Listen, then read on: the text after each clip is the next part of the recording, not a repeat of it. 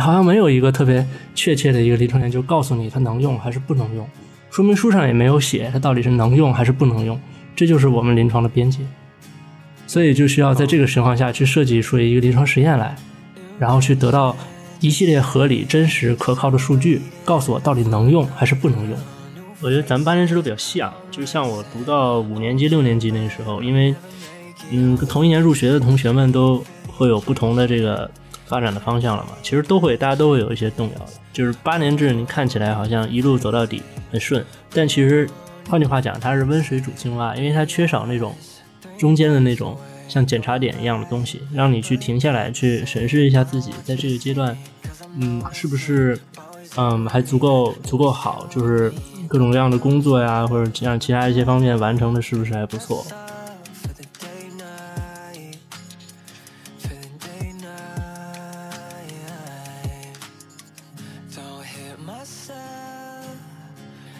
Hello，大家好，自从上次。我们发布了与大家连线的邀请之后呢，我们后台的小助理也是收到了很多大家的这个非常热情的报名信息。那么我们今天呢，特地连线了其中的三位朋友，啊，他们分别是排骨仔，是一位警校生，然后准备跨考法硕，以及我们的 Grace 是在仁义工作的一位戏剧翻译，还有戏剧创作相关的一位文化人。在我们的空灵同学是一名医学影像技术专业的学生。那么我们今天呢，就打算一起跟大家来聊聊天。那我是呃刚刚阳了的小宁，我是还没有阳，但是最近比较忙的 Stella。大家好。啊，我们三位这个啊，对，来，请克里斯，我也介绍一下吧。啊，对，都要介绍。我是二年级医学影像技术专业的，嗯，来自福建的大专生，呃，快要期末考试的空灵。大家好，我是来自北京，呃，一直关注。联合公众号的 Grace，呃，大家好，我是排骨仔，然后现在是大三，就读的是治安学专业，目前在 基层派出所实习。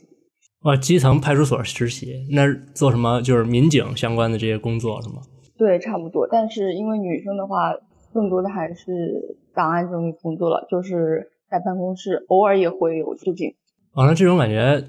好像都差不多哈，就是在这个不管是医疗还是在就是这些警察这个方面，可能都会有一些这方面的问题。比方说，女孩去干外科的就特别少啊，然后做内科的就会多一点这种。哎，但我们现在感觉就是想干外科的女生还蛮多。对，我觉得咱们现在确实是慢慢的在变好，就是这方面。但是不知道这个警校方面是不是还是跟以前一样。因为刚刚听排骨不是也说嘛，他们女生还是做档案工作的会多一点。啊，我们其实，嗯，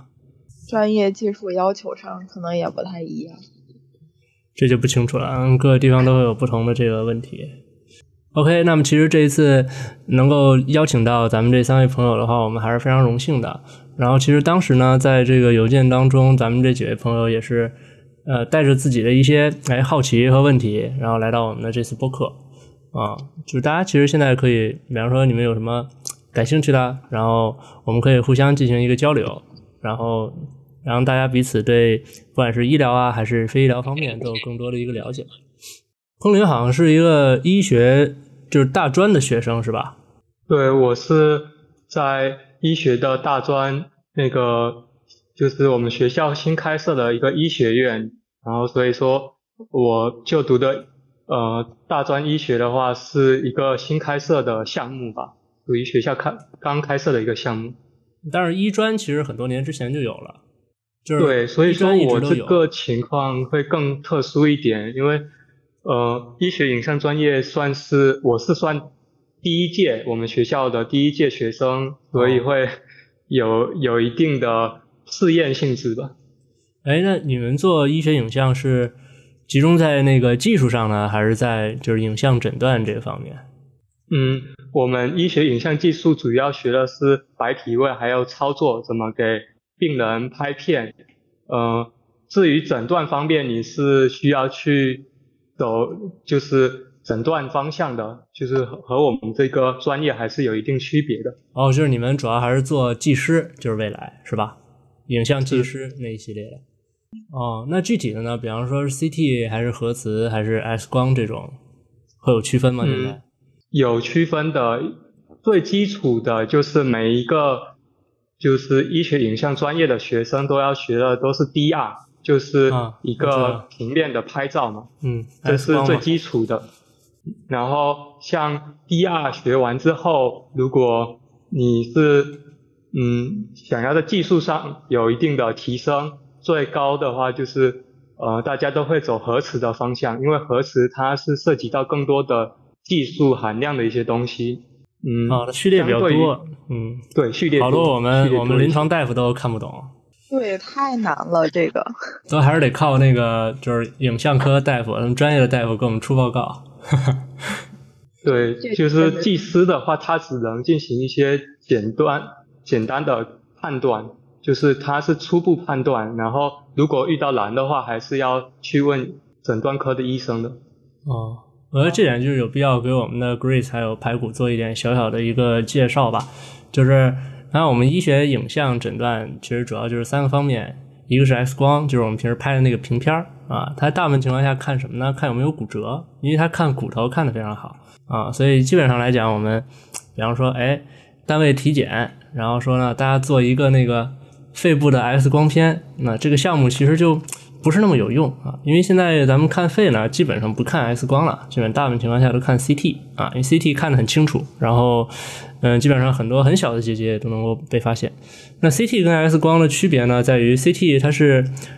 就是 X 光是把人拍扁啊，只能把人看成一个平面。那 CT 呢是把人切成片儿，就是从头到脚切很多很多片儿。然后呢，我们从这样的一个截面上啊去看啊各个结构有没有什么样的一些问题。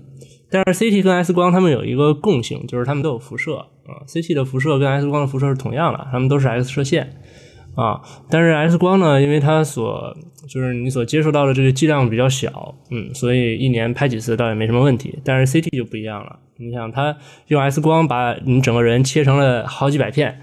啊，接受到的辐射剂量相对来讲还是比较大的，啊，但 MRI 就是我们所说的那个核磁啊，它跟 CT 差不多啊，因为它都是给你放进一个桶里，然后把你切成很多很多片，但是核磁的原理呢跟 CT 不一样，核磁是不依赖 X 光的，它就是靠你自己本身身体里有很多的水嘛，靠你自己身体里水分子，呃，那些振动的信号不一样，看到的是信号。所以做核磁是没有辐射的啊，但是核磁有一个问题，就是核磁看不到肺，所以对于一些肺部的病变的话呢，咱们还是只能去参考 CT，是吧？空灵，我这解释的应该还可以吧？对，直接直接就是很完整的解释了一遍。我们这空灵是专业的，我我这是属于就是业余啊。呃，但是解释完之后真的就很清楚了，因为之前就是也是我家人。就是身体有一些状况，然后去医院，当时就是医生也是建议他做个核磁，当时他就不太清楚说这个核磁和 CT，因为之前他也做过 CT，嗯，就不知道这个 CT 和核磁有什么区别，然后我们就上百度，只能依靠这个网络的一些这个信息来了解一下。现在小雨给我们解释了一下之后，就觉得非常清楚了，以后我也可以用这个就是很简单明了的方法去跟别人介绍，这样一下真的是就。很很明确了这个原理，然后还有它的这个功能，它的特长，确实是很有很有收获。但就是很很粗浅，因为毕竟这它会有一个专门的一个专业出来嘛。因为像我们空灵同学也是专门学这个医学影像技术的，所以它其实涵盖的内容相当的多啊。所以咱们只是说简单的做一个介绍，然后让咱们这个普罗大众呢能够知道自己在什么情况下啊选择什么样的一个。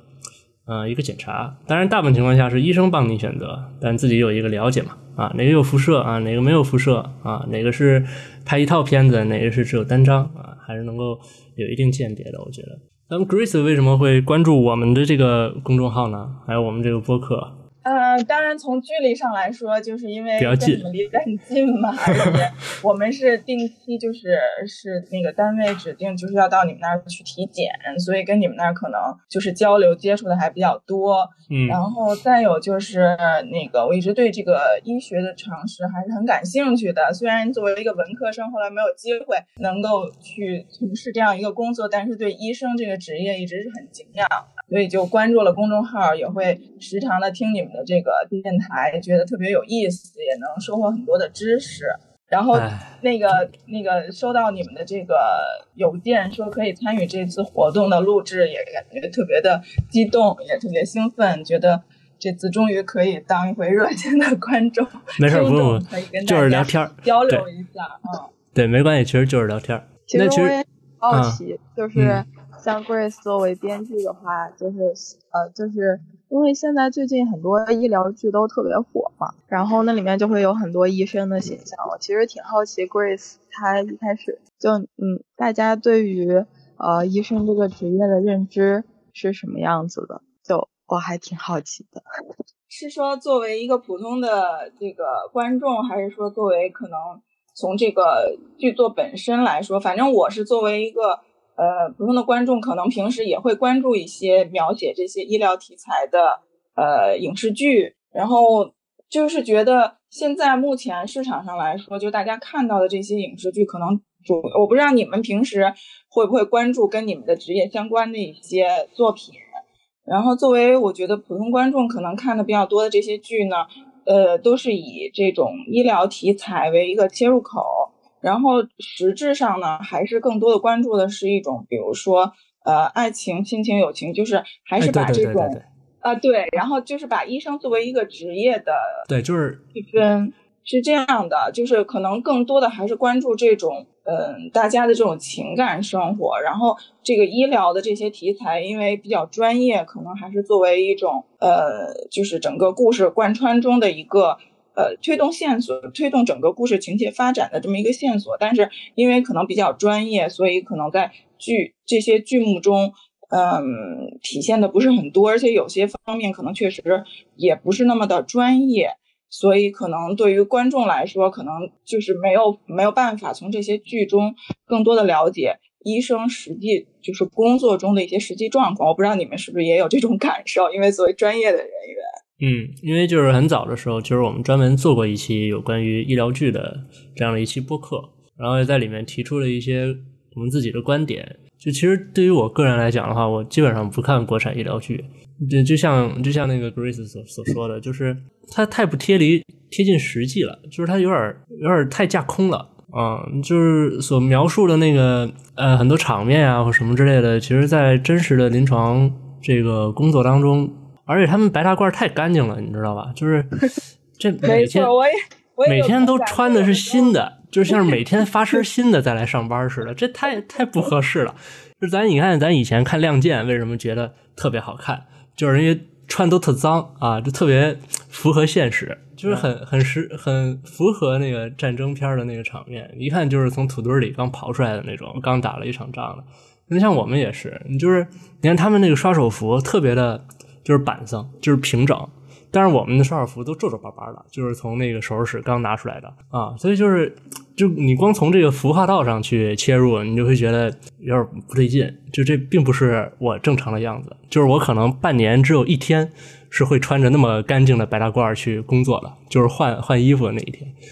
我上次领的那个刷手服，一只袖子就是。我都刷完手了，后来脱了那个脱了以后才发现，它它一只袖子都快掉下来了。对，就好好多好多这种的。对，就是其实实际情况跟那个剧里所描绘的差距还是非常大。而再有就是，就像 Grace，你看这专业做戏剧人就是不一样，就是他们光讲他们谈恋爱，但其实，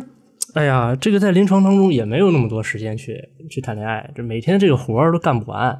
啊，就又是收病人啊，又是什么的乱七八糟的这些事儿。其实我觉得呢，就如果真的拍出一个让医生也觉得很好的医疗剧，还是应该去接地气一点，就是关注这个每天这些大夫他们真正在做一些什么样的事情，琐碎的那些细节，嗯，丰富起来了之后，我觉得才会带给人一些特别强烈的真实。因为其实看国外的一些呃，就是医疗相关的影视剧，我还蛮爱看的，像什么《实习医生格雷》啊，或者说是《医生格雷》。对他们也是能抓住一些怎么说，呃，就比较就是也是从医生的这个职业特性入手吧，可能会有一些，呃，比如说因为过度工作呀，然后产生的一些社会人际上的矛盾，或者说像好似医生这种，就是以病例为主的，就是一些非常嗯神奇的一些病例，我觉得也挺有意思的，可以呃给一些观众啊一些基本上的科普。对，我觉得就是呃他们这些剧做的让人感觉很好看的一个原因是抓住了就是医疗或者说临床医学这个非常大的这样的一个方面里面又很精确的一个小点，然后去把它作为一个重点。加了很多的细节进去，比方说 Doctor House，他所描绘的呢，就是内科医生在对一个就是病因未知的病人进行疾病诊断的过程当中啊，如何去根据，比方他表现出来的一些症状呀，他身上查体所看到的一些表现啊，还有他的这个呃辅助检查的一些结果啊，抽血呀、拍片儿啊，或者说做超声啊这些结果，然后综合起来，包括他的病史啊、他的家庭环境、他平时工作。呃，性质啊，然后工作环境啊，这样就是很多很多的情况放在一起之后，然后进行一个综合的推断，像一个侦探一样，然后去抽丝剥茧的去做出最后的这样的一个判断来。就我觉得，其实这种事情可能听起来，哎，让这个普通的观众也能看到，哎，这个很有意思，像看侦探片儿一样，对吧？带着一些悬念，然后慢慢进行下去，看最后是一个什么病，应该怎样去治。其实我觉得也可以让大家能够了解的一件事情就是。不是你说一个什么症状，大夫就能知道你是得什么病的。而今儿我这儿长了一个包，哎，拍一张照片过来给我看，你看我这长了一个包是怎么回事对吧？所以就是可以，也可以让就是普通的观众，就是有心的观众，能够去了解到，就是临床医学是一个非常复杂的学科，它所要考虑的问题的方面还有层面是非常多的。那就此，其实我会有一个小的问题，比方说像 Grace 您做戏剧创作的时候，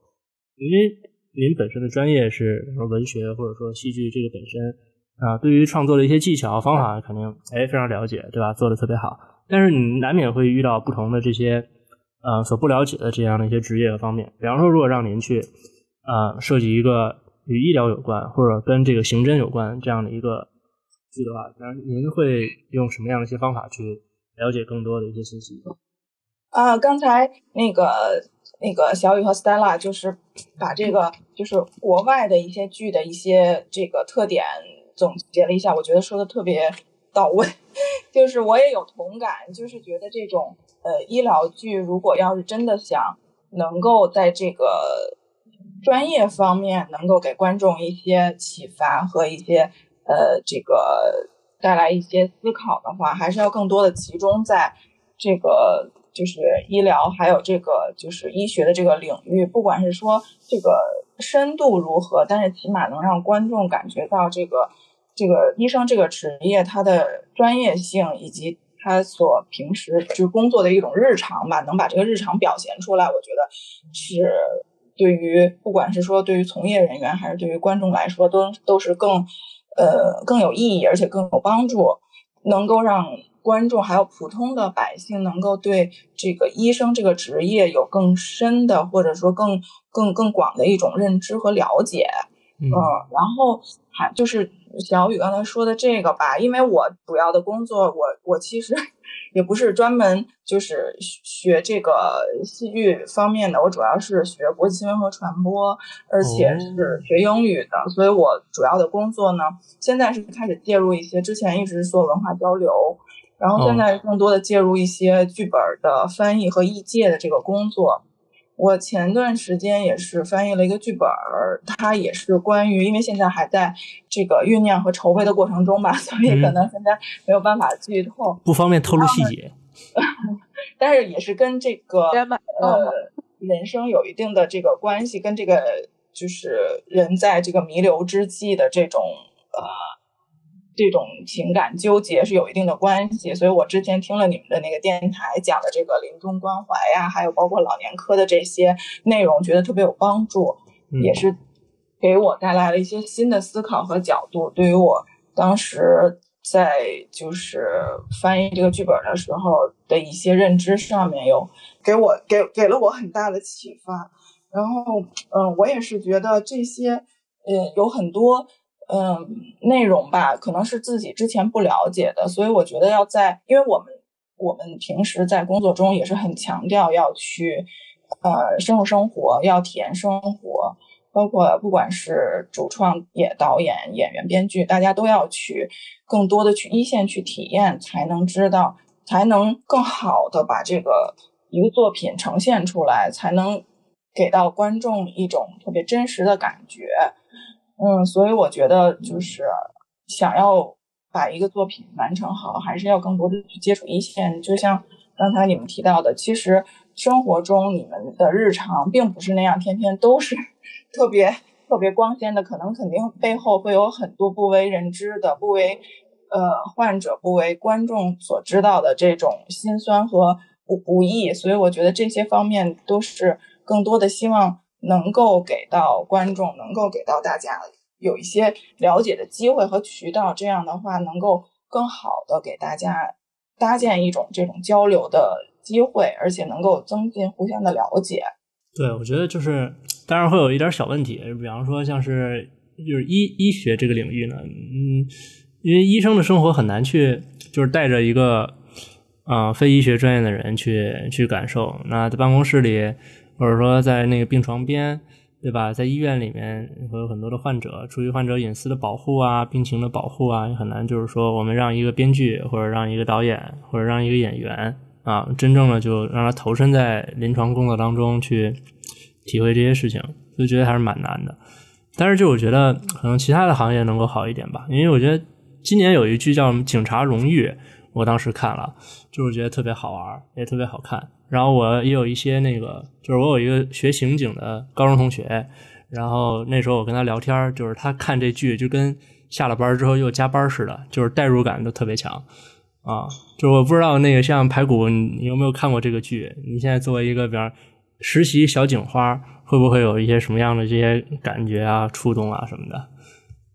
呃，其实这部剧我是看到豆瓣的评分很高，但是我是没有看的。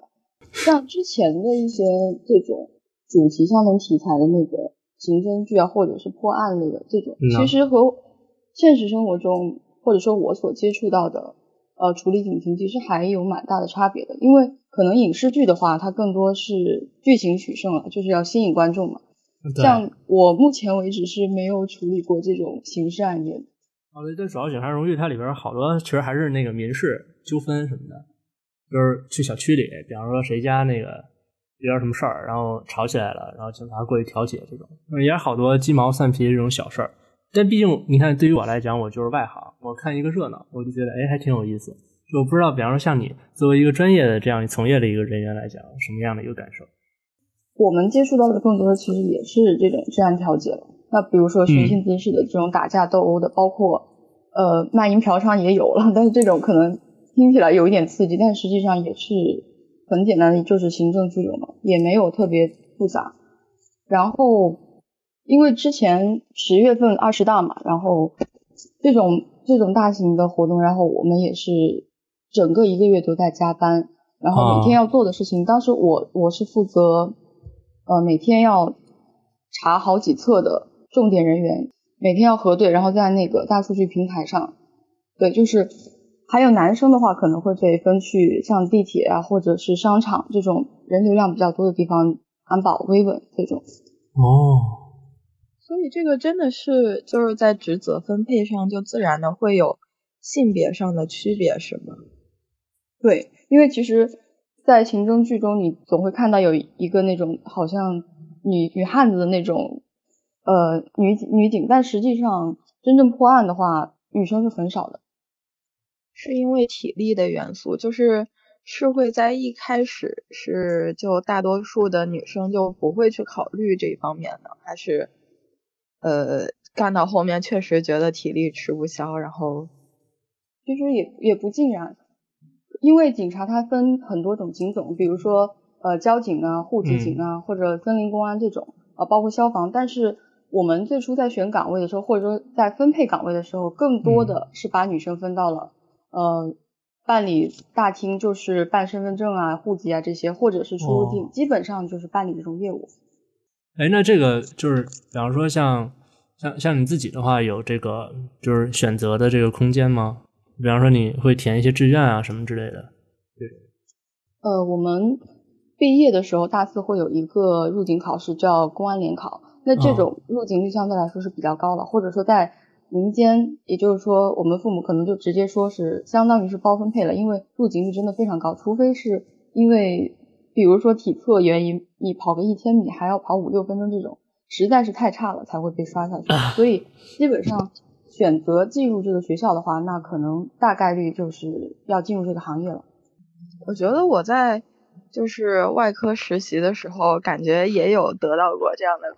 关照。就比如说，就是我记得应该当时是去看手术吧，然后当时就是老师就会特对我特别好，然后就是在旁边给我搬个小椅子，就是格外关照。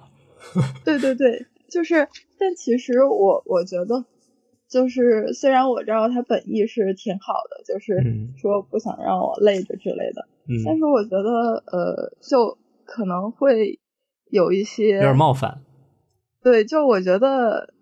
这种体力上的东西，我想尝试也完全没问题。对对对，有点有点看清我了。小瞧谁呢？一顿饭能吃能吃好几两，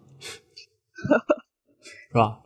对，可能会会会有这样的一些呃不知所措。主要是为什么会跟排骨交流这个问题呢？就是因为就在医学这个行业，我们之前也聊过一期播客，就是关于女孩去做外科这件事情。嗯，对于我们来讲的话，我觉得就是呃，目前的大环境对于女孩做外科这件事情还不是很友好，所以会有相同的这样的一些共鸣在里面的。但是对于我们自己平心而论的话，像我身边，呃，我的这些同学现在工作的在外科从事外科行业的这些女生，就是她们做的都非常好。所以有的时候可能我们希望在未来，像这种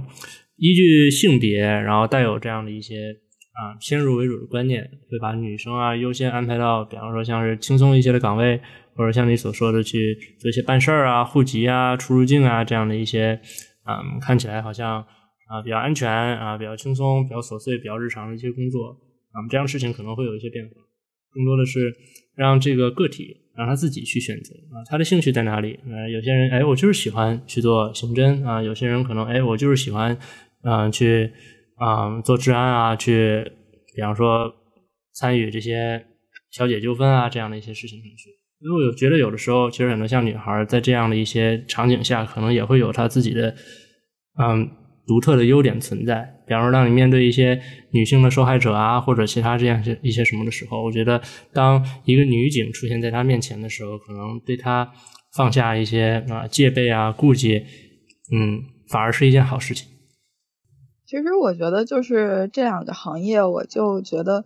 可能我最希望的就是说，呃，比如说看到我的话，第一反应不要是我是一个女医生，而是说我是一个医生。对，就是这样。就就个体的选择和喜好是很不一样的，它不一定跟性别绝对挂钩。对。然后我看来信的时候，我看呃，好像排骨仔和空灵都对我们的这个医学分车佛非常感兴趣，是吗？嗯，对，因为我们所处的环境不太一样嘛，所以我还是挺感兴趣，就是在跟我不一样的学校、不一样的环境是。你们是怎么样一种学习状态？现在 Stella 还是学生，就让 Stella 说吧。其实我们就是分两个状态，一个是在综合性大学的那那个阶段，然后还有在临床医学院，就是学习临床知识，在临床轮转的一个阶段。然后毕业了之后，就小宁那个状态。我觉得就是当时我们在综合性大学的时候，呃，还是。就是挺能感觉出来我们跟别的专业不一样的地方的，因为当时我记得进去很震撼的一件事情，大一的时候，嗯，应该是大一上吧，我们专业应该是协和和我们专业应该是都要修大概将近四十个学分这样子，对，三十五六个吧，三十五六个学分，对对对对对，然后别的专业的同学都是大概修二十二十几个，对，二十个学分出头。对，然后他们的生活就肉眼可见的比较松弛，而且可以有比较多的自我安排啊，就是去参加各种社团，或者说是发展个人兴趣爱好之类的事情。就人家那才叫大学生活，我们那大学生那生旁边带个牛字旁，牲口的牲。我们那是那是就是我想了一下，可能就是八年过一下高三的生活这样。对对对，就是再读八年高三，就是这种感觉。对，但是我觉得相比于就是我们现在进入临床阶段的话，呃，现在回想起来，综合性大学的那个阶段还是比较幸福快乐的。确实。对，它虽然说你学分多嘛，但是你可以就是忙里偷闲，挤点时间，还能玩一玩。对，去过过正常大学生的生活。嗯。什么？我我们这边是三年制的，就是嗯呃，大专这边是前两年是学一些理论，第三年会安排我们去实习。嗯。然后我是明年要准备去实习。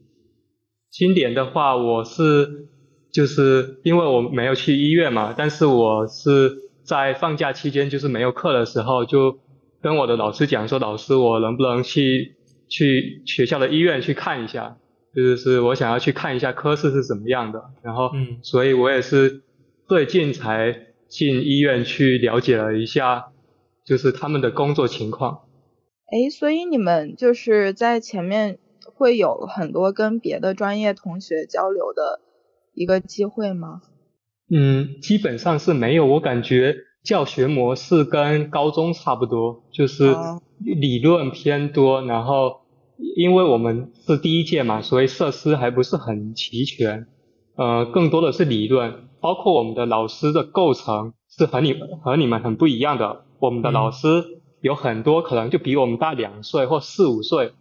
就是还有对，就是都很年轻，然后。也有那种在医院工作的，就是工作人员嘛，就是已经工作很多年的，也是有的。哎，那你们像就是解剖啊这些，你们应该也会学吧？解剖生理这些？嗯，会会的。就是基础医学的那些东西，还是会去了解一些。那像你们，比方自己的专业课的话，大概是什么样的一些内容？就是像 X 线的有一本，或者是 CT，呃，磁共振也有。还有影像解解剖学这一门课，哦呃，虽然我们是不用诊断的，但是我们是要了解诊断的大概的流程。就比如说这一个呃肿瘤在影像上是肿瘤呢，就是那种是吧？恶性啊、良性啊这样子，你要懂得基本基本的判断。哦，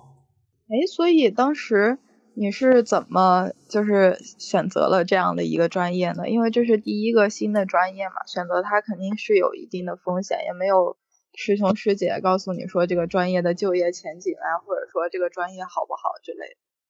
呃，这这个就很有意思，就是我是一个纯文科生，但是当时我在报高考志愿的时候，我填了五十个就是选项嘛，啊，都是关于医医学的。然后结果我我报到了最后就是最后结果出来是报告最后一个选项，也就是我现在的学校。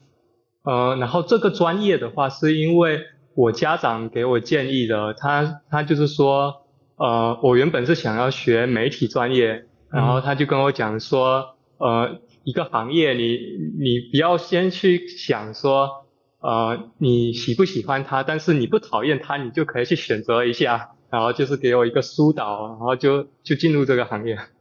其实我觉得也也挺好的，就是医院是一个非常庞大的机构，就在里面也并不是只有医生和护士，就是像像你这样，可能你未来你会成为影像科的一名技师，其实是非常重要的一环啊。很多时候像我我在临床上工作，很多时候办事儿我是要求着技师帮忙的啊，因为这个 CT 做不做啊，然后。怎么怎么做？其实是是你们帮忙弄的啊，所以很多时候我是需要跟你们去，就是你的一些做在医院当中做影像技师的这些前辈，我需要跟他们去做很多的沟通，其实是非常重要的一环啊。包括像是，就是我们所说，这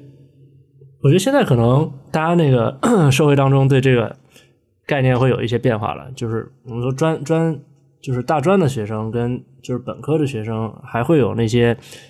啊，就是什么高低啊、水平上的这样的一些差异嘛？其实没有，专业技术人员其实他们会在这个社会上有非常重要的自己的分工存在啊。因为包括像我本身是肿瘤外科的人，那跟我接触非常紧密的，像放疗科这样的一些，因为放疗科它的组成更加复杂，那不仅有放疗科的医师啊，它还有放疗科的技师，专门操作那些加速器的啊，甚至还有放疗科的物理师，他们就去设计这个放疗的剂量啊，还有频次啊这些。所以，其实对于整个临床工作来讲，就是对于一个普通人、普通老百姓要来医院看病，是所有的这些工作人员综合在一起，他们所付出的努力，然后才能够保证啊，他这次看病是顺顺利利的，然后解决了他自己的问题。我也挺好奇的，一个什么样的医院，然后选择了从医的这个道路呢？就是我呢，我其实哎，就非常非常现实，真的，就是因为我小的时候吧，就是肠胃不是特别好，完了我就经常跑医院嘛，那时候老是上吐下泻，我老跑医院，就我觉得当大夫挺好的啊，这个也挺体面。然后呢，等临到那个毕业的那个时候，就是我发现，就是因为医学有非常非常多不同的学制啊。然后咱们这一次就不光咱们这个这一期播客，接下来的一期播客也会有不同学制的这样的一些医学生进来，大家可以听一听。就是因为学制非常丰富，然后我发现八年制这个学制呢，就是可以一路走到底，就是你也不用去啊考硕士，也不用再费劲考博士，就是你减少了很多这方面的负担，就发现哎挺轻松的。然后我就就是觉得这个学制不错。然后再有呢，就是我觉得当个医生吧，就是你自己会对疾病啊各个方面了解很多。那就比方说，当你家里人有这方面的困扰和问题的时候，那你自己心里最起码不慌啊。或者说，当你自己身身边朋友啊亲戚有这样情况的时候，呃，一方面是你自己能够稳定住，另外一方面，如果正好是在你专业领域内，或者说你了解比较多的，还能够给他们提供一定的帮助啊，也帮助他们去缓解这样的一些一些焦虑的情况吧。总之就是很现实，就是我觉得当大夫，嗯，还是挺好的。但是真正开始工作了之后的话呢，可能这想法还是会有点变化。对，Stella 呢？我就我我我就跟小宁不太一样了，我就是一个很典型的被电视剧哄骗着学医的孩子。就是我是我想想，我应该是在初二的时候，然后就那个时候。上学比较无聊嘛，然后就是又有了一个新玩具，然后就可以看看电视的那种，就天天看一些什么呃 CSI 是吧？应该是就是什么犯罪现场调查，然后那种就是有很多非常血腥的脑子啊什么的需要打码的画面的那种，当时就觉得看着很刺激。你这就有问题，我跟你讲，你这初学艺初中，你这就有点奇怪。我跟你说，别人都是治病救人，你这是看脑子很刺激，你先反思一下自己。那不行，以后播出去是不是没人找我看病？嗯，也可以当外科嘛，专门做神经外科也不错，天天看脑子。然后，然后他就有一天给我推了一个叫呃实习医生格雷的剧，然后我一点进去看吧，就是。我印象特别深，应该是第八季的第一集，然后是什么一家一家五口出了车祸，然后那个奶奶也是脑子被撞了出来，然后然后我就我就我就开始看这个剧，我觉得就太有意思了，还是被脑子给吸引了，是吧？可能是吧。嗯，学医的人多少都有点问题。对，可能确实脑子不太对。嗯。然后然后就是看这个剧，我就觉得当医生还挺有意思的，就是他的这个。嗯，这个当外科，特别是因为像实习医生格雷这样的剧，它其实更多的体现是外科医生的生活，就在手术台上穿着这个刷手服，嗯，拿着拿着那个就特别特别酷，所以说我就觉得，哎，这个职业还挺不错。然后，然后后面是应该是清华吧，然后可能是他过来宣传了一个新的这个八年制的项目。嗯，然后我就觉得，哎，这个项目不错呀，就中间可能还能出去玩两年，对，还能出去玩两年。就是我一想着我旁边我身边的这个同学出去申请出国多费劲儿啊，然后我就把这个专业作为备选了。其实当时我高考的。高考前备选的专业还挺多的，我当时可能想学法学，然后我也想学化学，然后我最后觉得我自己还不知道想学什么，我可能想学一个新雅书院或者说元培学院，就防止我到时候变卦。然后但是最后就考出来的话，嗯，可能就只能去这个专业了。然后我觉得也还挺好，就是分太高只能去医学实验班，是吧？没有没有，当时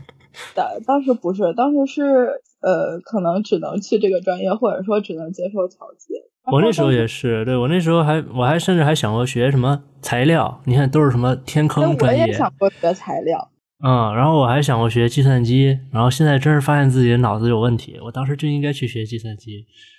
对呀，我要学计算机，我也早财富自由了。是啊，我发现我的选择就非常的一致性。你像我当时备选里面，我也备选了环境，然后就是基本上生化环材全都对，不全都集合了，四大天坑。四大天坑，我就根本没想过学计算机。然后我最近不是就做了一些分析的内容嘛？我觉得确实，我幸亏没有学计算机，我觉得 确实不太行。但是就是我觉得学八年制，因为我现在我我知道这个呃排骨仔是最近在准备跨考是吧？然后就是我跟我朋友也经常聊，就我觉得在读八年制的这个过程中，确实是一个比较。比较对我来说可能会中间经历多次的动摇吧，像对于小宁来说，他可能你觉得这个八年制特别好，就帮你省去了这个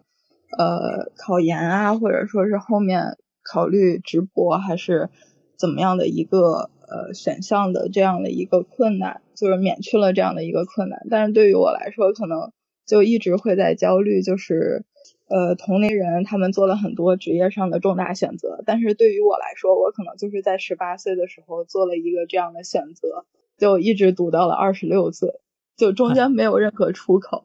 虽然说你也许可以选择出口去考虑一下，就比如说你中间拿一个学士的学位啊，然后去考虑是否有别的专业更加适合你。但是对于大部分人来说，我觉得还是坚持了八年这么读下来吧。我觉得咱们八年制都比较像，就是像我读到五年级、六年级那个时候，因为嗯，同一年入学的同学们都会有不同的这个发展的方向了嘛，其实都会，大家都会有一些动摇的。就是八年制，你看起来好像一路走到底很顺，但其实换句话讲，它是温水煮青蛙，因为它缺少那种中间的那种像检查点一样的东西，让你去停下来去审视一下自己在这个阶段，嗯，是不是。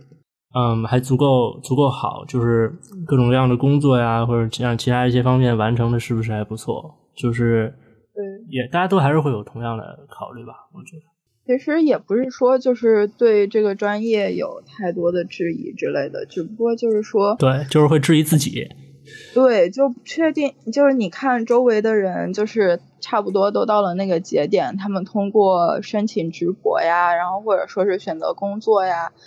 这样都让自己的就是的能力得到了一个确认，或者说是对自己一个后续的生活有这样的一个把控力，重新的规划。对对对，就是像我们一直在这个学制中的话，就会去怀疑我是不是还有那个竞争力。就如果说我想要选择另一种职业，或者说是我想要走向另一个人生的规划，我是不是有那样的竞争力去投入到那个竞争中？这个对于我们来说一直是一个始终存在的问题，对，对对对。但我还是觉得那种跨专业考试的，就是考研的，还是特别厉害的，很勇敢哈。对，尤其是前阵子法考，其实还挺流行的。我看我身边的同学都是在那儿，一人都在学后大法考，都是被罗翔老师这个吸引。哎，不知道不知道排骨仔他是。你是怎么样做出的决定去进行法考的？是，其实我就像我上面呃前面讲的一样，像我们这种，其实完全可以不用再读研究生什么的，就是本科毕业可能就直接入警了。这也是为什么这两年报考警校或者说警校的分数线大涨的原因，因为疫情的原因，就业形势包括今年特别严峻，就是大家都想找个铁饭碗。对，都意识到了，因为像我们这种毕业的话，就是公务员体制了。然后我我个人的原因，可能你们也能想到，就是前面包括呃小宁分析的，就是女生的话可能没有太大的上升空间，可能就是这样了。你可以想象到，呃工作之后的几十年可能都是这样的生活，虽然说平淡的话，但是可能我还是更想追求一些更多变的生活吧，想给自己一些挑战吧。还有就是可能我年纪相对应该是 应该是我们五个人里面最小的。我我明年就二十了，然后可能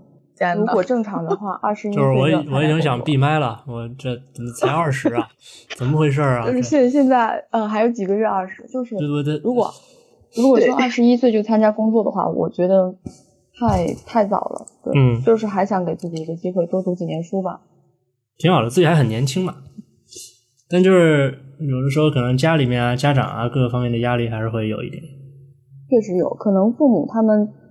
呃，在我流露这种这种想法的时候，他们当然是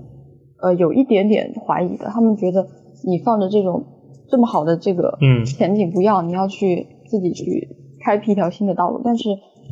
还是个人选择问题的。包括我身边的同学，他们基本上也是会按部就班的从对，还是。嗯，看自己是否足够坚定吧，因为未来肯定要面对的困难还是很多的。就是希望说做出了这个选择之后不要后悔。就是以后可能你会遇到各种各样的问题，比方说，我不是乌鸦嘴哈，就是就是咱可能会遇到这些情况，一些嗯不太好的情况，比方说。嗯，有可能考研会失败啊，或者说考上了，但是这个学业完成的过程当中，发现还是很辛苦，因为法学很很难。法学像法学呀、医学啊，这些都是需要有大量的基础的知识积累啊，要背厚厚的书，都是需要这种就是劳动密集型的专业。所以在这个过程当中，其实可能还是会很辛苦。所以在自己真正做这个决定之前，还是充分的去了解了解，看有没有这方面的。啊，师兄师姐前人的一些经验啊，跟他们去了解一下，对吧？了解清楚了之后，觉得自己还是有这个能力，也有这个信心去做这样的一个挑战。我觉得那就以后发生任何事情，自己也就不会后悔了。对，这个我当然也是考虑到的，因为因为其实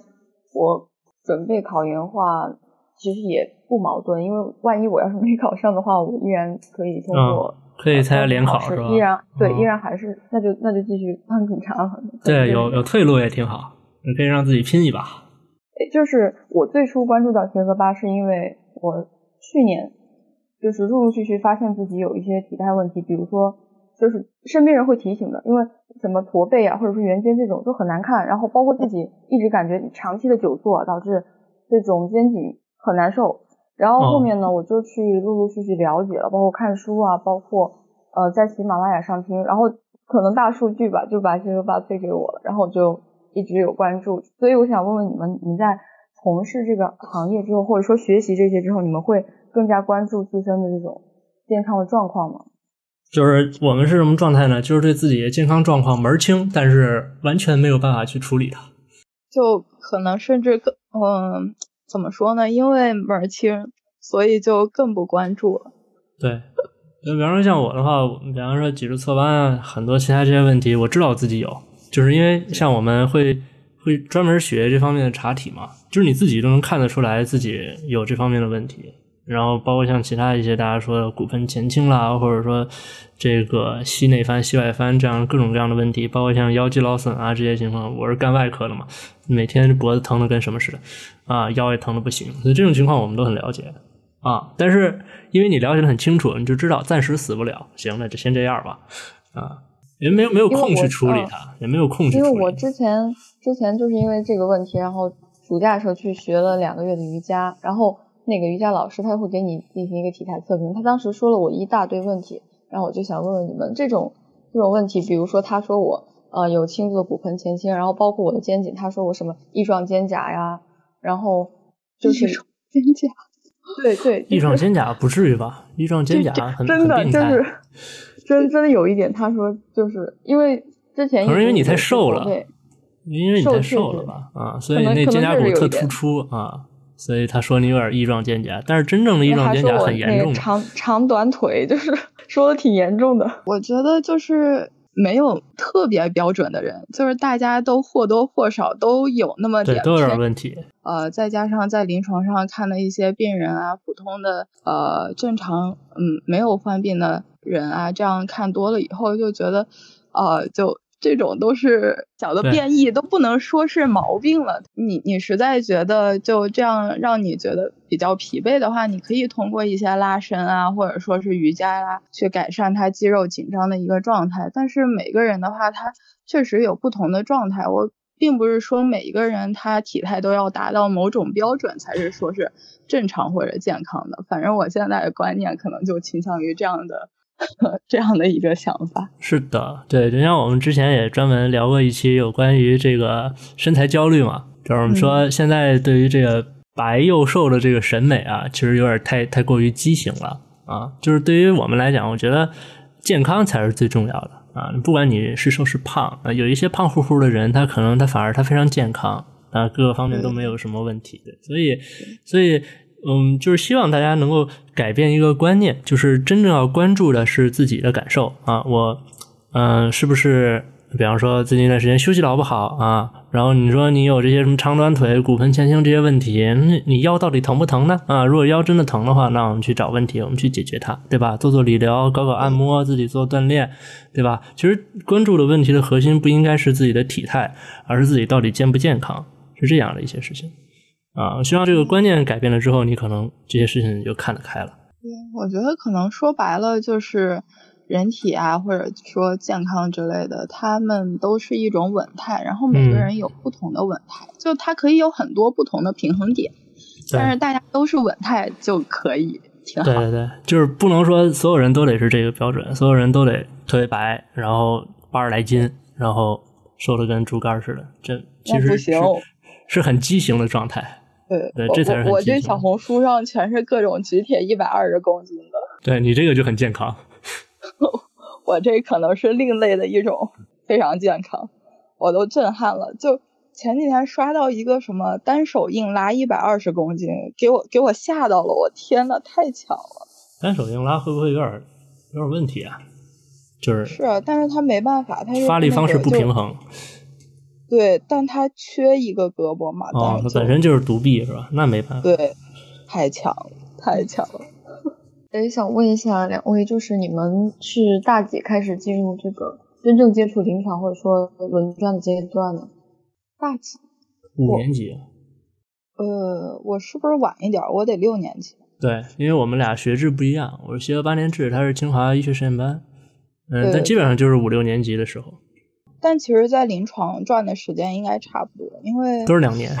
那想请问一下，就是你们的这个分科，就是具体分到哪个科？是到了临床的阶段才分，还是在学习的过程中就已经开始有分方向呀？呃，是毕业的时候，就是毕业的时候。因为那个医学嘛，它它的学科分级是这样设置的，就是一级是临床医学，然后二级呢会分成这个内科学啊、外科学、肿瘤学这些。然后再到三级的话呢，可能会再更具体的分，比方说外科学会分成，嗯，普通外科啊，然后那个泌尿外科啊、胸外科这种。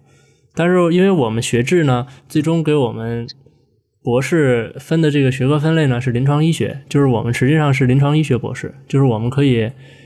就是从事任何一个二级学科的工作，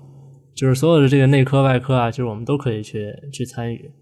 嗯，您要说是具体在什么时候分呢？可能是在就是定这个就是博士导师的时候，大家会有一些倾向。比方说，因为我比较想干外科，所以我的博士生导师呢就是一个外科学的教授。啊，像其他同学可能比较想干内科的，可能就会选择内科学。有一些想要去做一些，比方说像核医学啦、放疗啦，然后影像科啦，就像空灵他们那种，他可能就会选择相应方向的导师。就是我们现在来讲比较。啊，可选择的方向比较多，所以最终从事哪个行业，就是在毕业以后啊，然后在招聘呀、入职，确定了自己的这个工作岗位之后，才确定下来。相当于医学的干细胞，哪里不行去哪里。对，就是可以向任何一个方向分化，就这种，就自由度还是比较高的，其实还挺好的。就说明大家都是全才，然后就是。到时候需要哪个哪个专业，然后或者是说哪个哪个专业就是比较急缺人才，然后大家就就转向哪个专业，可以这样理解吗？就是像您这种理解，就是特别，就是我们听着就特开心，但实际上呢，我们就是啥也不精啊，啥都会点儿，但是啥也不精啊，就是这种感觉啊。是后期要到就是实际的临床到这个工作中再去把这这这个某一项。业务再去更更进一步的提升，然后就变成了某一科的专家。呃，对，因为医学嘛，它到最后都是走向专科的，就是大家最后都会在一个具体的专业，然后做的非常深，然后成为这个领域非常娴熟的这样的一个工种。呃，像我们的话呢，因为我们像之前排骨仔也问过我们什么时候开始进入临床轮转啊，其实轮转的话，就是我们会内科、外科、妇产科、儿科、神经科这五大专业，然后都会去。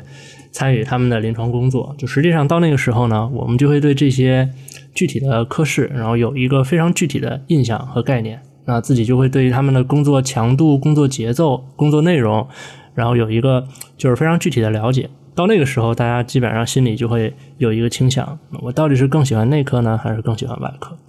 像我的话，我就是因为在内科，我发现他们查房实在是太久了，我真是受不了。就是从早上八点一直查到中午十二点，甚至下午一点，我说我人都快就不行了，就是怎么怎么说呢，都要昏了。然后结果等到去外科之后，发现他们查房只需要五分钟，哎，我的天呐，这简直就跟天堂一般啊！当然，对于病人来讲，可能是另外一种感受啊。哎，在内科住院的病人，他们就很幸福，他们觉得，哎，大夫每天都来看我啊，每天都跟我聊好久的天儿，他大夫好喜欢我，大夫对我真好啊。那外科的话，就是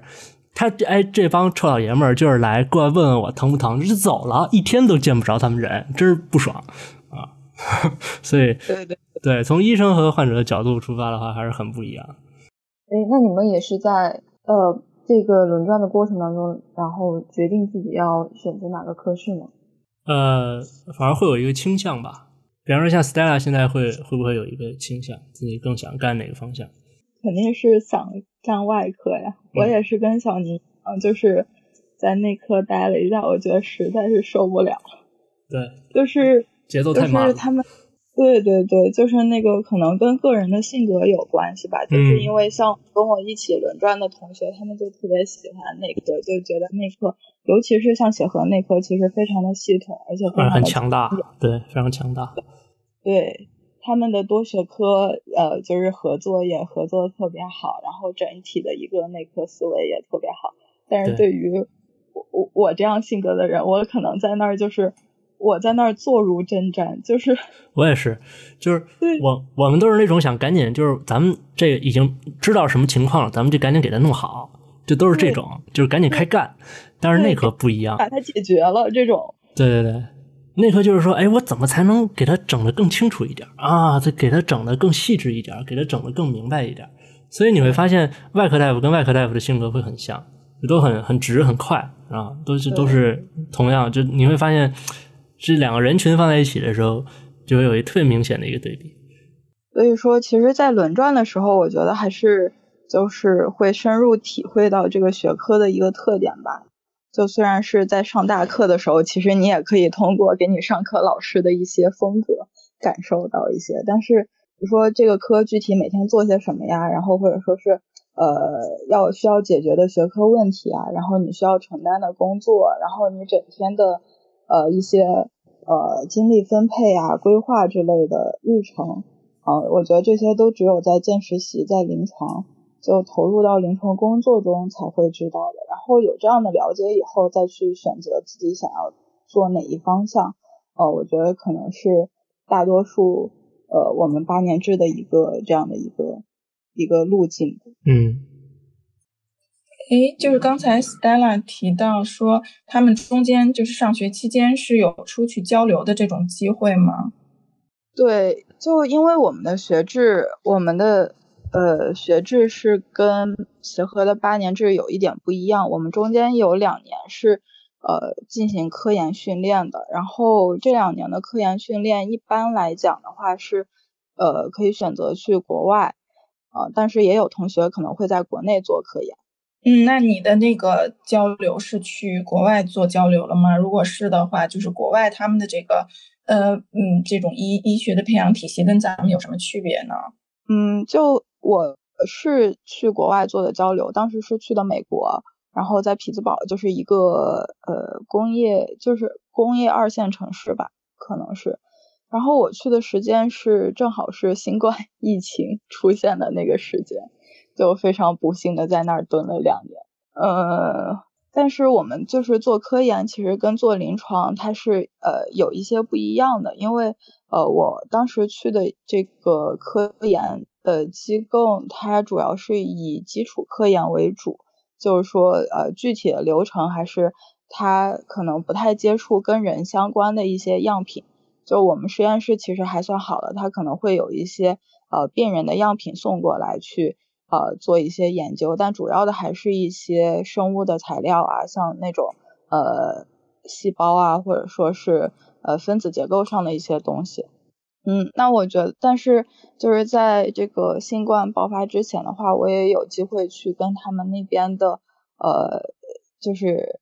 呃医学生群体有一些交流吧，因为当时参加了他们的一个志愿活动，去教他们说中文，然后给华人群体去开设一个一日内的免费门诊这样子的事情，然后他们的这个医学。呃，体系其实跟我们国家的是有很大不同的。他们是会在前四，就是他们的医学教育属于是呃继续高等教育。然后就是说，你前四年呃可以修任何专业。然后，但是如果说你想要学医的话，你在读完大学四年，然后你考完一个叫 MCAT 吧，就应该就是呃医学的呃医学的 set 那种。对对对，就是证明你具有。呃，一定的学医的常识，就呃那些内容应该是跟生物啊，然后基础的一些有关，因为很多他们的背景都是学金融、数学啊。像我认识的一个呃男生，他就是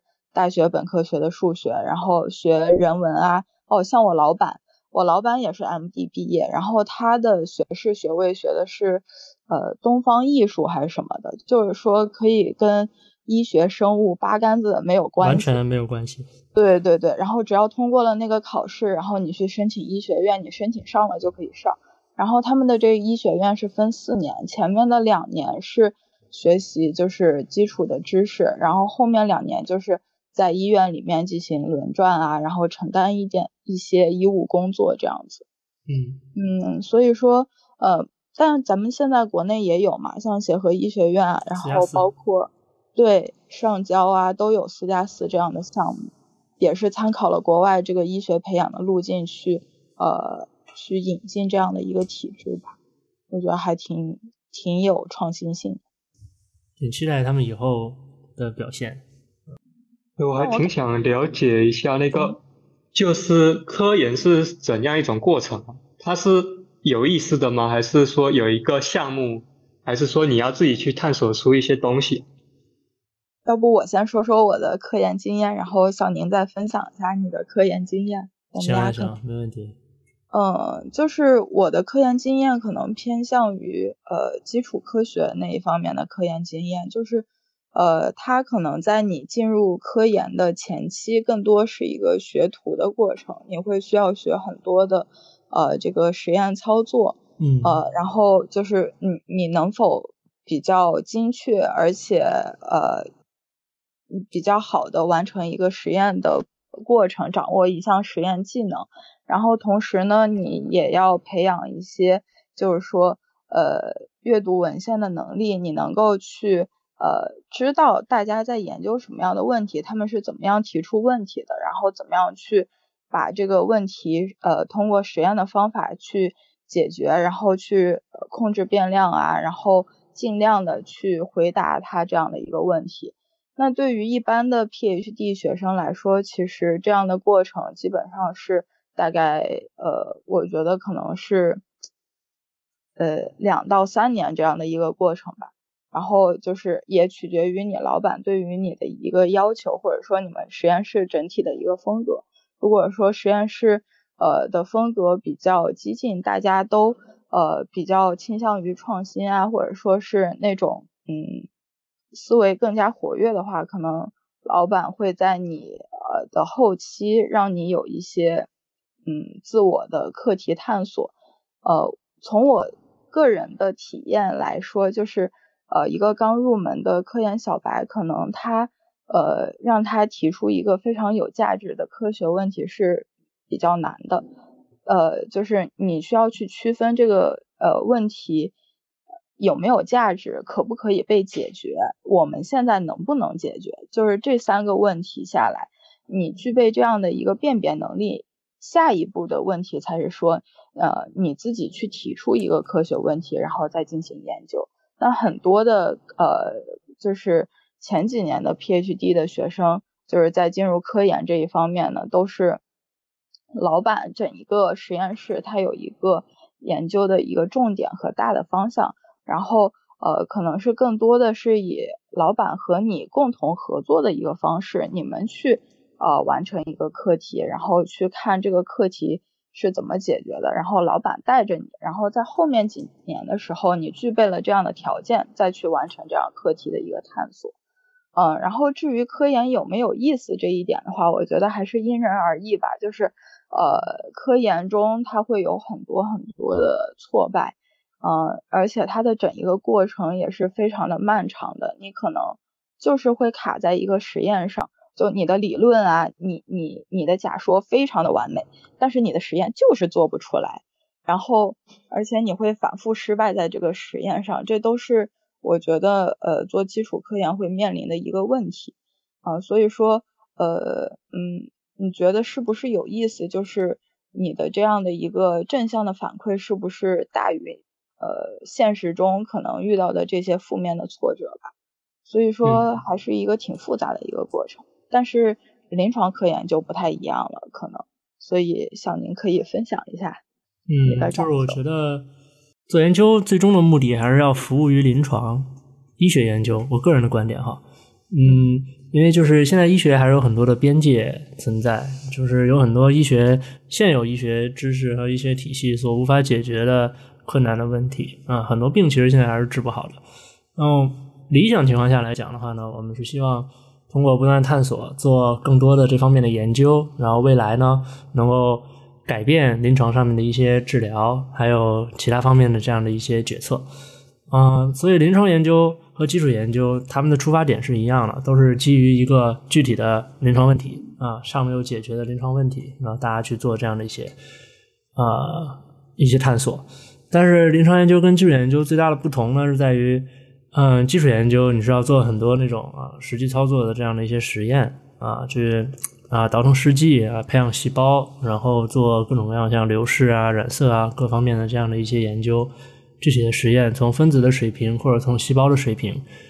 啊，去发现一些新的东西出来。但是临床研究的话呢，可能更多的来讲是，比方说举个常见的例子吧，啊，某个药啊，不管是新药也好，还是老药啊，它对于一个特定的人群啊，比方说患某一些病啊，或者说啊患某一种病。的不同程度啊，比方说比较严重的这种高血压啦，合并一些情况，比方说有冠心病这种，然后我给他用一种新的降压药，或者用一种老的降压药联合其他的，就是一个不同的治疗方案，对于一个特定的人群，在呃我所设定的具体的这样的一个条件里面，然后观察我所感兴趣的一些临床结果，比方说它的啊生存期啦，然后它未来的一些啊具体的像器官的损伤啊这样的一些指标。然后呢，去建立这样的一些队列，然后去在啊设定好严格的这个对照，还有其他啊混杂因素的控制以后，然后把我们的这个就是实际上目的就是让我们得到的这个结果尽可能的可靠，就不仅仅是在你自己所研究的这一群人当中，就是在没有纳入研究的这些普罗大众当中，你所得到的这个结论也是可靠的，就是通过这样的一些比较良好的设计去做出来。所以，对于临床研究来讲，其实大部分情况下就是在联系人打电话啊，问他们的一些情况，给他们做点检查，得到一些我感兴趣的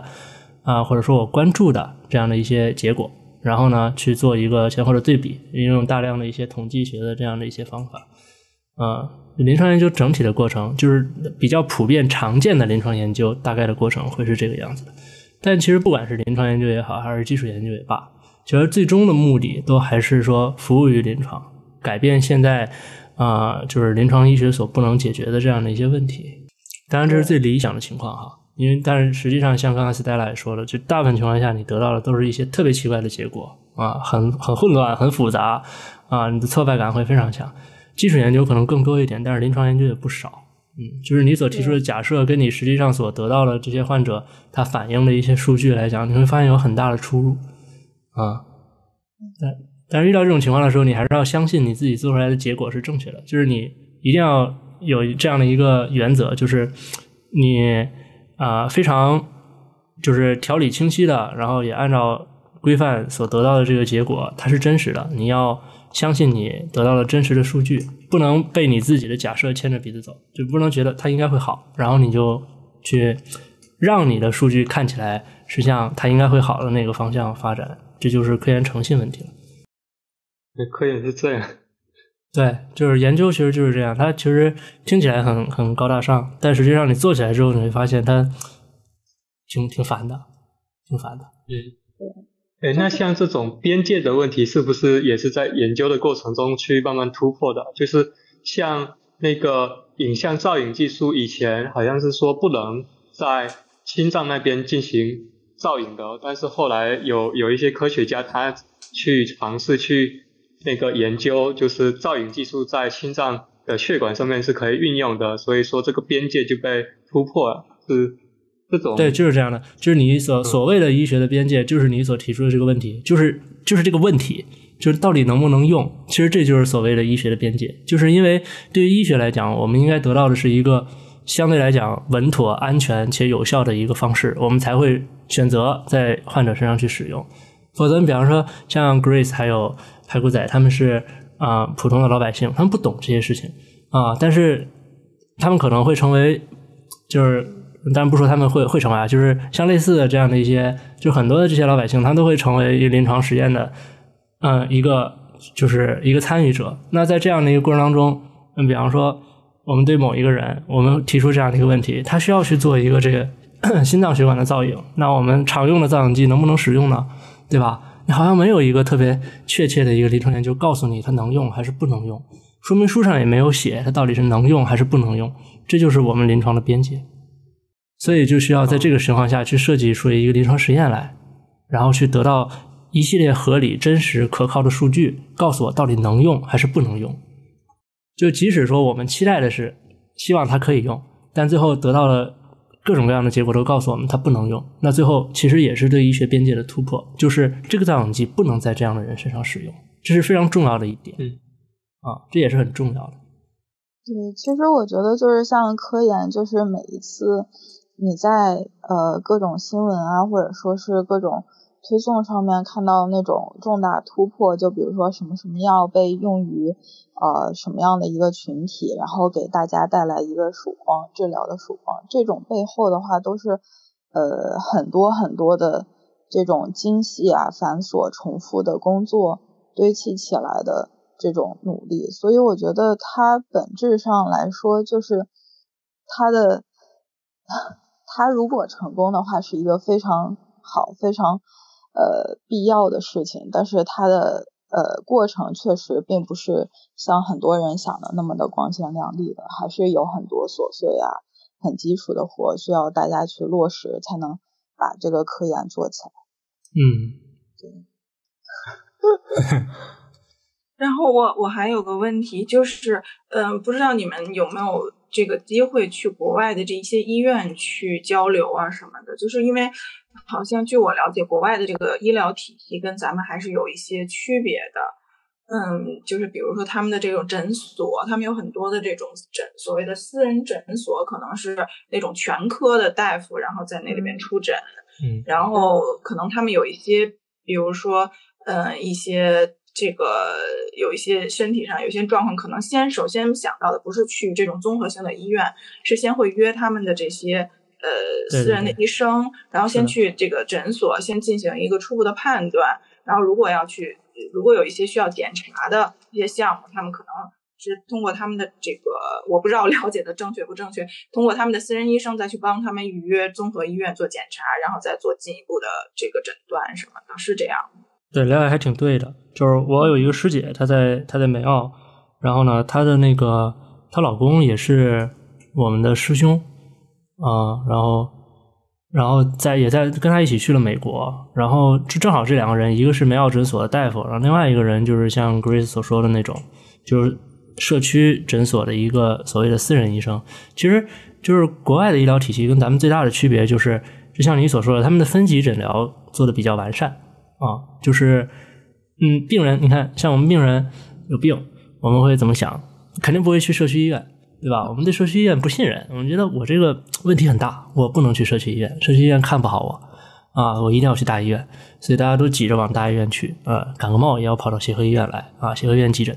但是对于国外来讲的话，他们不一样。但是当然这是很很长一段时间医疗体系的不同所带给这个老百姓他们根深蒂固的概念就不同哈，咱们也不能说谁好或谁不好，但他们会有一个他们的概念就不一样，就是说。嗯，我不舒服了，我要先联系就是所谓的私人医生，但其实是他们的。他们社区签约的，就是跟我们所签约的那个家庭医生很像啊，是一类的。就是他们会让这些全科大夫去做一个初步的判断，能不能够在社区直接解决呢？如果能够在社区直接解决，那咱就解决了啊，你也不用说费大劲去挂号啊，跑到那大医院去，对吧？然后如果说解决不了，那他们的这个社区的这些医院，其实跟那些大的综合性医院，他们是有非常良好的转诊渠道的啊，就是我可以给你。啊，我有专门联系的这个专科的医生，那我帮你联系，然后在他那边去预约时间啊。但是，嗯，虽然你听起来这个很好，但其实他们转诊的效率相对来讲还是比较慢啊。现在国外的话，我之前在英国待过一段时间，你在英国想要看急诊的话，实际上是要等很长很长时间的啊，因为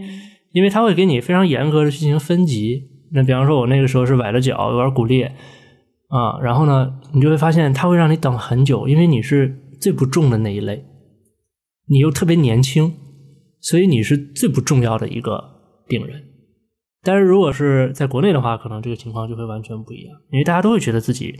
那这个病发生在我身上，你不理解，我我就是最重的啊，所以是观念上的一个差异。但其实这个观念上的差异，可能更深层次的原因是跟他们的医疗体系是有很大关系的。对，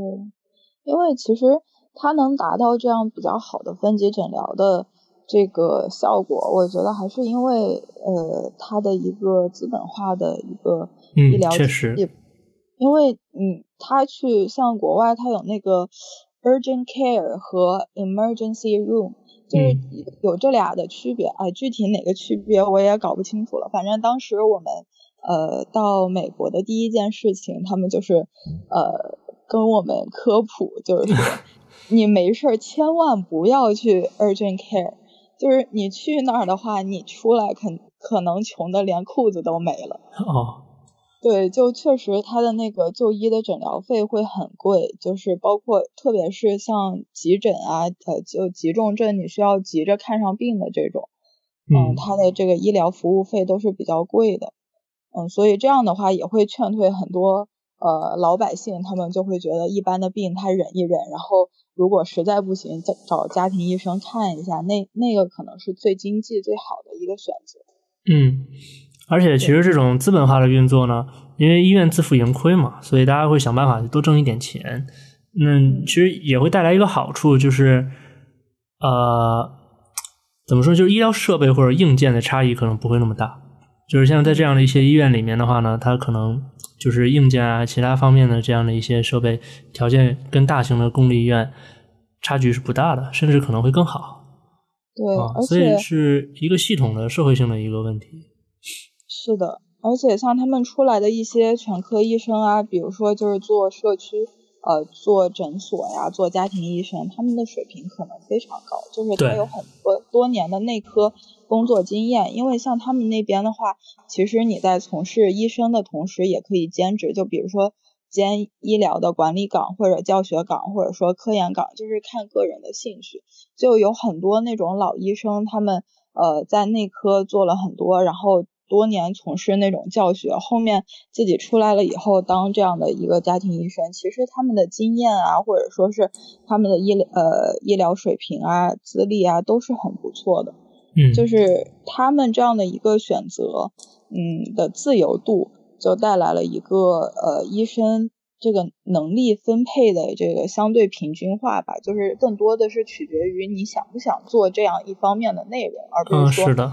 呃，你因为竞争不过，或者说是怎么样，就是竞争压力大这样子的一个区别。对，其实就是像咱们身边所在这个例子，我的那个师兄和师姐，他们都是八年制毕业的学生，但是一个就是选择在社区做这种家庭医生，另外一个选择去美澳做做这种专科、内科的这样的一些。一些工作，所以都是他们个人的选择所决定的。你说他们两个人在这个医学水平上会有非常大的差异吗？其实至少在他们出国的那个时候来讲，是没有什么太大的差异的。对，然后还是就是他们呃比较可以去选择自己职业发展的一个呃和家庭或者个人生活的一个平衡程度吧。嗯，因为挣的足够多嘛。对。说到社区医生的话，我我想起来就是之前我和我妈去那个小型的那种呃地，就是医院吧，还是什么地方，就是它那上面有写很多社区 那种呃医生的一些联系方式，然后我当时我就问我妈说，哎，为什么你要登记，就是记录他们的信息呢？就是你你又没有生病，难道是说以后要得病了去就是联系这些医生吗？然后后来他告诉我说他。他要找这些社区的医生买一些补药来煮汤喝，就是还还有这种操作。当然，这个可能就是福建那边比较喜欢加点什么黄芪、当归什么之类的煲汤。对，就是呃，我国内可能现在是这个样子。但是其实对于我个人而言呢，我其实挺希望看到一个局面，就是大家生病了先去社区啊找社区大夫，然后让社区大夫再去帮忙联系转诊啊或什么之类的。这是我觉得理想情况下这还挺好的，就是医疗资源可以得到一个合理的分配吧，就不至于发生这种挤兑啊或者其他方面这样的一些问题。比方就是说像咱们现在吧，如果说。我们的嗯基层医疗做得非常好啊，然后在社区的医生呢，他们经验都非常的丰富。然后我们不幸感染了新冠，那我们先到社区去，然后让医生就你自己可能拿不准我到底是轻症还是怎么样，毕竟大家没有医学背景，这很 很能理解，没关系啊。作为一个病人的话，肯定都是会先慌张啊，会先感觉到害怕。那如果这个时候有一个，比方说一个一个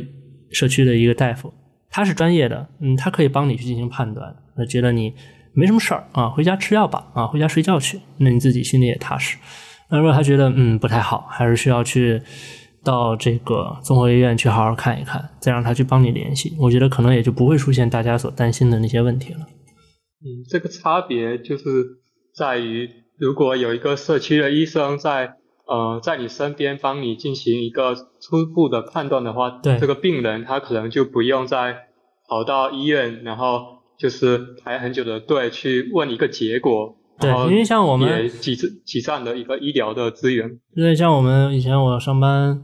那个门诊的时候，有很多人来，他就是其实没有必要来啊。但是你看一天就五十多个号，然后他就占了一个。那如果说能有一个有经验的。就是有医疗背景的这样的一些人告诉他，他也信任这样的一个人，他告诉他说：“你不用去啊，你很好，你再过一段时间复查就可以了。”其实，哎，这个号源可能就省下来了，就给了一个更需要他的人。嗯，当然，我觉得我们国家现在正在慢慢的去推进这些事情。嗯，尤其是在嗯，至少在北京，我们能够看到了，就家庭医生签约也在不断的推进。所以，希望未来会好啊，我们都希望未来会好，也希望以后能够看到。嗯，比较良好的一个局面。好，那大家如果没有什么问题，我觉得今天的这个交流我还是很开心，就是能够跟不同的这个行业的朋友们去一起进行聊天。嗯，稍微有点不尽兴，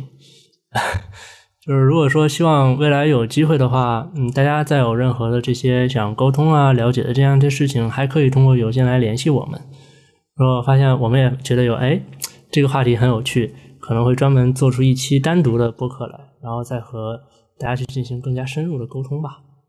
今天这个交流非常有收获，然后不光是跟两位主播就专业的医学人士，然后还有跟其他行业的这个呃兄弟姐妹一起交流，感觉非常有收获，而且也觉得是一个 非常好的一个平台，也希望以后多多有这种机会跟大家能交流。然后还有就是大家都要。在这个时期一定要多保重，注意身体。对，实在是阳了也没有办法，就在家就多睡觉吧。因为，今天学挺多的，就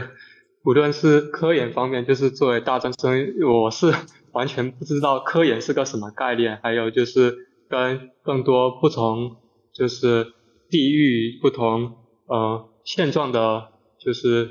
师兄师姐还有。嗯，不同专业的人进行交流，确实收获。哦，没关系，我觉得不用特别强调自己大专生这个身份。我觉得以后社会就是很多元的嘛。嗯，你像在医院里面有很多这些专业技术人员，他们是非常重要的一环，大家都很重要，没关系。大家都是必不可少的螺丝钉。对，都是打工仔，都一样。好，那再次非常感谢我们三位朋友的参与，希望未来还有机会能够再跟大家在播客里面相遇，然后也希望大家能够以后还是能够一如既往的支持我们的播客，也欢迎大家能够就是有任何方面的这样的一些建议啊或者意见，都其实可以随时跟我们提出来。嗯，我们是一个非常呃温和友好的一个一个交流的播客，所以大家不用担心我们会有什么特别特别尖锐的反应或什么之类的。所以只要但只要是大家友好提出来的意见，我们都会虚心的去接纳，然后以后并且去寻求改正。好的好的，希望结合巴拉越办越好呀。那我们今天就到这里了，拜拜。谢谢大家，拜拜。嗯，拜拜拜。